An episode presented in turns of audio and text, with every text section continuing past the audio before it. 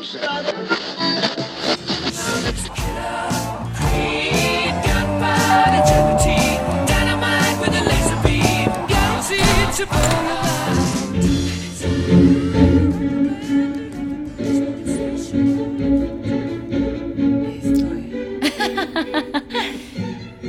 ver, a ver, dale, dale. Esto es el blog, el podcast de Patti Cantú. La operadora Ángela Dávalos no pudo operar ni la voz porque dijo que era un blog y no es un blog, es un podcast, perfecto. Pero esa fue tu forma de presentarte muy bien. Aquí está, aquí estamos Patti Cantú y Ángela Dávalos en el podcast Killer Queen, el segundo de la vida. ¿Cómo estás, Angie? Muy bien, muy bien. Con ¿Qué miedo. suena de fondo? Ajá, ¿por qué tienes miedo? Está sonando una de las canciones de Psicosis. Psicosis. De Hitchcock. Hitchcock. El podcast de hoy de Killer Queen vamos a recomendar las tres películas que nos parecen más eh, terroríficas, tanto a Ángela como a mí, acompañadas de soundtracks que son tan icónicos como las películas en sí.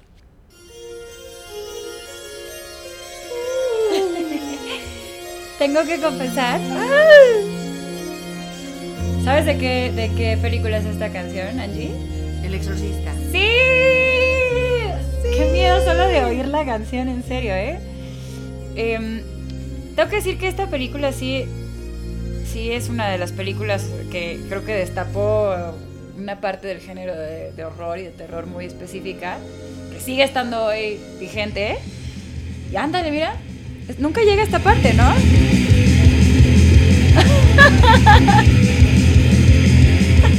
Esta parte de la canción no me la sabía.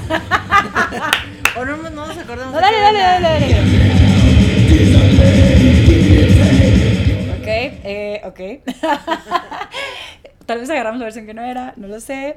Según yo sí es esta, eh, que se llama que se llama The Exorcist. Ah, no, se llama Possessed, la banda, no, ya no sé ni. Eh, Mira, aquí dice en el playlist que tenemos Seven Churches, siete iglesias, El Exorcista y Poseído. O sea, cualquiera de los tres, mm, bueno, terror.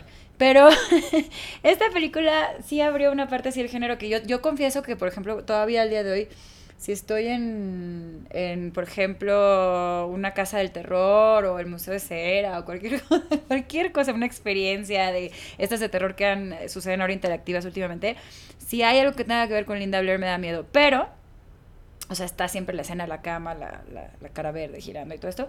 Honestamente, a mí la escena que con la que yo tuve pesadillas como seis meses fue cuando bajaba de la escalera con como en arco, así, Ah, los o sea, brazos en rotos, arco, este, con las manos, ajá, como hacia atrás. Realmente esa es una posición que si haces gimnasia o yoga o tal, la puedes hacer. Yo la hago ahora que hago yoga. Entonces ya cuando yo hago eso, hasta mis amigos me dicen de que, ah, ahora baja por la escalera, me dicen, justamente. este, pero me acuerdo que esa escena se me quedó clavadísima, como mm, seis meses en mis pesadillas, podía estar soñando con cualquier cosa y entraba Linda Blair caminando hacia atrás, así en la escalera. Pero además también porque yo no sé si es una cosa de donde yo viví o qué, o de verdad es cierto esto, pero nos llegó el mito urbano de que la historia real detrás del guion del exorcista venía de una persona que no había sido una mujer, sino un niño, este, que había estudiado en la misma escuela que nosotros y, y que ahora ya en este momento pues ya era un adulto con familia y todo esto y que realmente había superado toda la experiencia, ¿no? Pues bien, Uy. Pero que obviamente ma- se mantenía en anonimato porque pues no, no quería que la gente supiera que una historia tan terrible era de él, pero a la vez estaba disque documentada, ¿no? Oficialmente así, disque por la iglesia. Y, bueno, o sea, yo no tengo idea. ¡Qué si, miedo! Si de verdad nos venían y nos decían esto O sea, pudiste haber en estado- marketing de... ¿Pudiste haber estado usando el pupitre de ese niño en Pude- la escuela? eh, Yo espero que no. o sea, pero te digo, a mí lo peor que me puedes decir es basado en una historia real. O sea, si me dices basado en una historia real, se acabó. O sea, no sé cuál sea, a ver, por ejemplo, de las tuyas, di, di una de, tu, de tus top horror movies, Angie. Uno de mis top horror movies fue El Sexto Sentido. Uh. No es mucho de terror, más bien es como de suspenso. Pero la onda de que, de lo sobrenatural, de que el niño... eh, No digas, no digas. No sabes si hay alguna persona que nunca vio la película. ok. Ya sé, tiene mm, bastantes años. Pero si dices el final es bien triste. El final es no sorprendente. Ah, No, no, pero sé lo que dices. Esta es una buena combinación de terror y suspenso. con suspenso, sí, mucho. Y la verdad es que la reacción de la gente con esta película, así es como que años y años después todo el mundo sigue así, de, "¡Ah, esa película me da mucho miedo. A mí, Sí. te voy a decir, yo tengo una historia bien particular con el I See Dead People, luego hablamos, bye.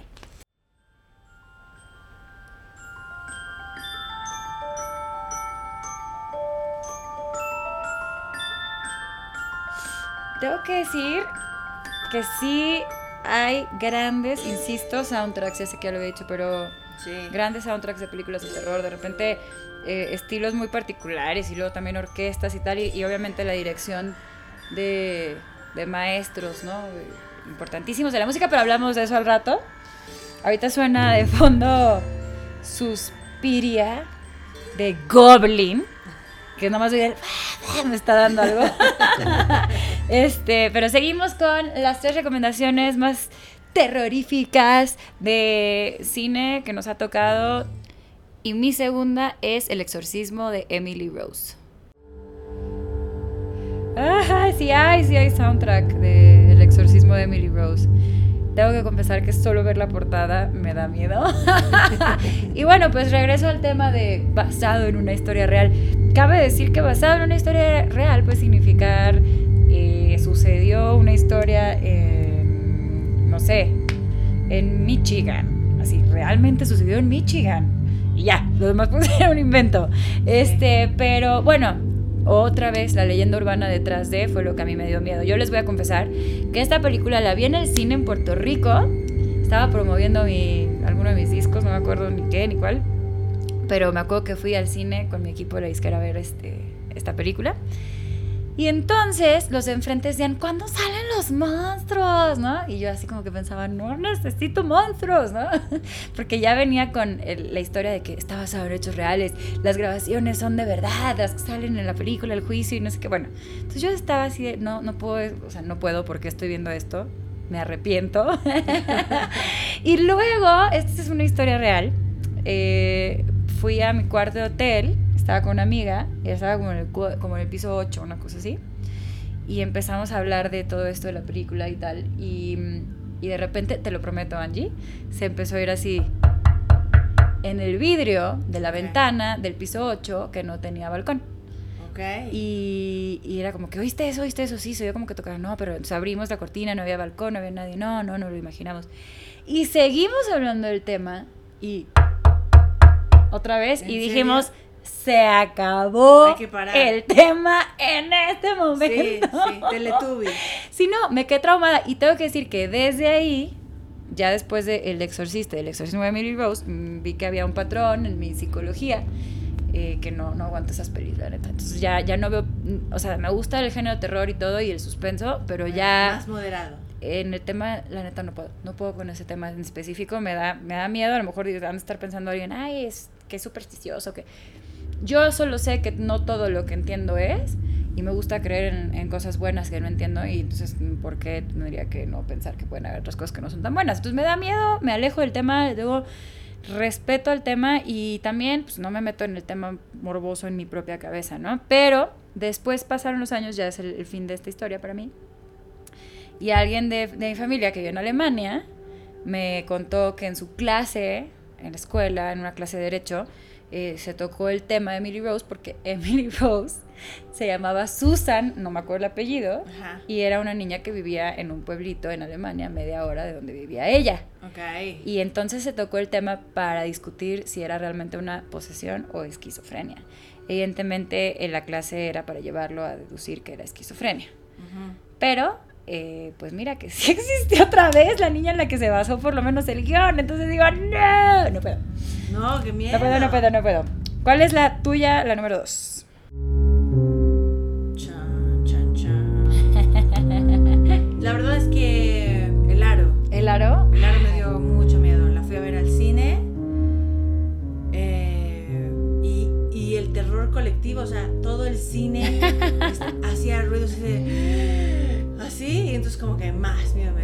salí de ¿Pero ahí- qué era lo que te da miedo? O sea, eso, el, el- el terror colectivo. Pues es un buen punto, ¿eh? Pues que pues que no sabían qué provocaba la llamada y cuando él ya ve el video y cuando su hijo lo ve y cuando, cuando hace que graben, etcétera. O sea, todo. Todo. Sí, cuando la niña sale por el televisor que nadie lo vio venir. Ay, esa escena es buenísima. Yo vi el aro en casa de una amiga acá en México y, y justo terminamos de verla y se fue la luz. Esto Uy. también true story. Y se prendió la luz y se prendió la tele. Yo no sé, o sea, según yo ya no existe eso. O sea, no sé cómo se prendió su tele. Ya sabes, o sea, en Ajá. puntitos blanco y negro Sí. del 92, porque no era el 92. Y luego vi Ringus, o sea, vi la versión japonesa en mi casa sola. O sea, ¿Sola? este tipo ¿Por de qué terror, haces porque este tipo de terror a mí sí me, o sea, no, no, no me... ficción. Me da miedo, ajá, en el momento y después digo, qué bien hecha está y qué padre. Y ya, como que es un tema para platicar en la mesa. No, no tengo pesadillas, pues. Ve las versiones japonesas de ese tipo de películas, no sabes lo que es. Ay, ¿Tu por, tercera película? por cierto, ahora suena de fondo. Suena de fondo una canción de uno de otro gran, gran clásico eh, de Kubrick, que es The Shining o El Resplandor, que salía Jack Nicholson. Qué bárbaro, esa película la puedo ver una vez al año más o menos. Me parece maravillosa. Mucho, mucho, mucho suspenso y terror. Este, no, además es que Jack Nicholson es una locura de actor de terror. O sea, la escena de Here's Johnny es así de. ¡Ah! Buenísima. Pero bueno, mi tercera. Mi tercera, le voy a poner el soundtrack nuevo porque seguro tiene uno que podemos buscar ahora mismo. ¡Ah! ¡Escalofrío! ¡Ay, qué horror! Bueno, ¿De qué, de qué película es esta? me está dando escalofrío mil. Esta canción, que de hecho es una canción muy bonita, eh, suena en Anabel. Mm. Y yo vi la 1 y hace poco vi la 2. Y la verdad es que la 2 me flipó. Sí, ¿no? O sea, sí, caray, es como que era una película que reunía un montón de, de- de cosas, de elementos de distintas películas de terror. Entonces tenía la parte del susto así instintivo, ¿no? Del no me lo esperaba y, y- y brinqué y grité. Pero también la parte psicológica de que ya sé lo que viene, ya sé lo que viene. Y luego la parte sorpresiva de no sé lo que viene. y luego la Muy- parte de que eso realmente pasó. Y luego, basado en una historia real. Y la verdad, las actuaciones de las niñas es increíble. Sí. Eh, se ve que había, la neta se ve que, porque el terror luego no es un género con tanto presupuesto, con muy Sí. raras excepciones, se ve que tenía, que tuvo apoyo esta peli. Incluso sé que le llevaron la muñeca a un montón de gente en diferentes lugares del mundo así, como algo que no sabían. O sea, llegaban con un artista, un influencer, lo que sea, y de repente llegaba y te llevaba tu caja de tu regalo y la abrías y era Anabel, ¿no? Y decías, no, a mí no me llegó, si me hubiera llegado, la habría regresado. la que Así de, ay, gracias, bye. Este, pero me pareció muy, muy buena y justamente había, hasta hay una escena que me recordó un poco El Resplandor, eh, una escena de una de las niñas que está ahí asomándose así el ojito y, y súper bonita foto y todo. Y la verdad es que esas cosas y el, y el- soundtrack también afectan a que, a que se cree un mood, ¿no? Así psicológico y estés en, en tensión y... No sé, Anabel 2, muy recomendada, muy recomendable. Eh, me encantó que leía en redes que gente ponía, yo les voy a contar lo que pasa en Anabel 2, lo que pasa... Ah, no, ¿Cómo termina? Termina en tú, en tu casa, tapado hasta la nariz, con un rosario en la mano. y un poco sí, ¿eh? Un poco sí. Llegó un punto en el que dije, "Mm, ya quiero que se acabe. Y, y no se acababa. Pero lo que sí ya se acabó es este podcast. y se quedarán con la duda de cuáles fueron las tres peores, porque si no va a durar para siempre. Será en otro programa. programa de terror. Pero, pues nada, estas fueron las recomendaciones. eh, bueno, ¿fueron cuántas? No fueron tres. Bueno, fueron cinco. tres mías y dos tuyas. Entonces, cualquier cosa pasó en el Killer Queen, que es este lugar donde yo vacío mi verbo porque las canciones no me bastan. Nos vemos en una semana. Nos oímos, perdón.